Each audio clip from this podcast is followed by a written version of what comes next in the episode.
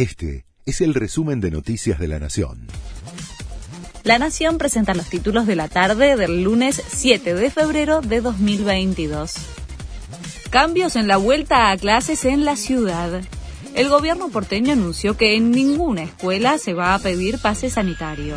Además, se eliminará el sistema de burbujas y ya no aislarán a los contactos estrechos. Solo los alumnos de cuarto grado en adelante deberán usar tapaboca en las aulas. Santa Cruz exigirá vacunación obligatoria a todos los alumnos a partir de los cuatro años. El gobierno de Alicia Kirchner impuso el pase sanitario para asistir a clases presenciales. La decisión va en contramano de lo que sostuvo el gobierno nacional. Por el momento es la única provincia que impuso esa medida. Ya son más de un millón y medio los inscriptos para el sorteo del sueldo de Javier Milei el diputado volvió a causar revuelo en las redes sociales.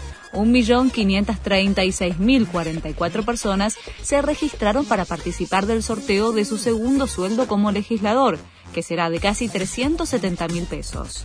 El ganador se conocerá el jueves y se espera que el número de inscriptos siga subiendo porque continúa abierta la inscripción. Dalma Maradona anunció que está embarazada. La hija del 10 está esperando a su segundo bebé. Reveló que será una nena y se llamará Azul. Junto a Andrés Caldarelli, ya son papás de Roma, que en marzo cumplirá tres años. No quedan entradas para ver a Del Potro en el Argentina Open.